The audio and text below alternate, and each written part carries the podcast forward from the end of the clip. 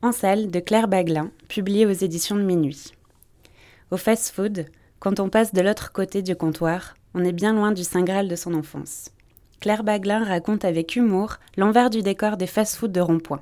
Charlotte sur la tête, bip continue, odeur écœurante de frites et corps fourbu. Avec une maîtrise parfaite de la double narration, l'auteur fait un parallèle ingénieux entre souvenirs d'enfance et journées de job étudiant. En salle, c'est un premier roman original et malin sur le passage à l'âge adulte et la désillusion du monde du travail.